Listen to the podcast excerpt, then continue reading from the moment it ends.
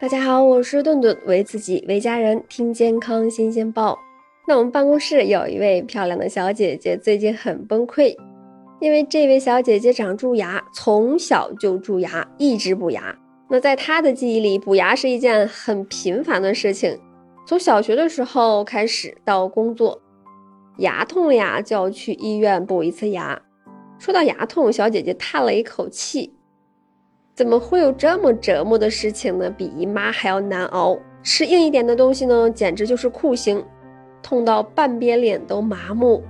那有时候做梦梦到牙痛被痛醒，然后因为牙痛睡不着。别人在安静的上班，而他呢做个捧脸呲牙，内心哭爹喊娘的无声怨言。那每天刷牙依然长蛀牙，这个是怎么回事呢？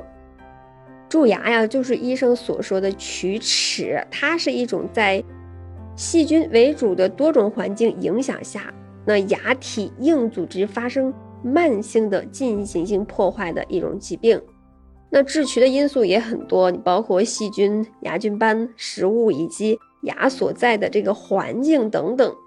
刷牙呀，是保持口腔清洁的重要自我口腔保健方法。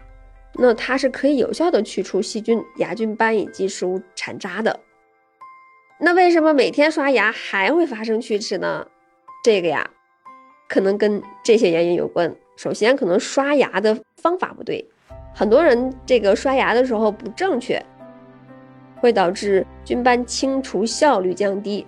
那在此呢，推荐使用巴氏刷牙法，在刷牙后八个小时，牙面残留菌斑已经恢复到刷牙前的水平。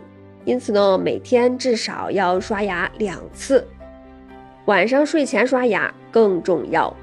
再一个呢，难刷的一些部位被忽视了，那如一些排列不整齐的牙齿、异味萌出的牙齿，那靠近舌侧牙面和一些最后一个牙齿等等，还有牙与牙之间的间隙，刷牙难以进入这些位置，应该特殊的关照。那需要呢使用牙线、牙缝刷和这个冲牙器等加以补充了。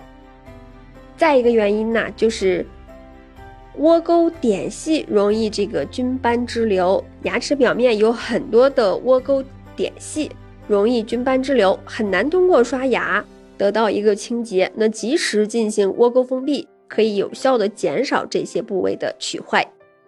好啦，怎么刷牙？您学会了吗？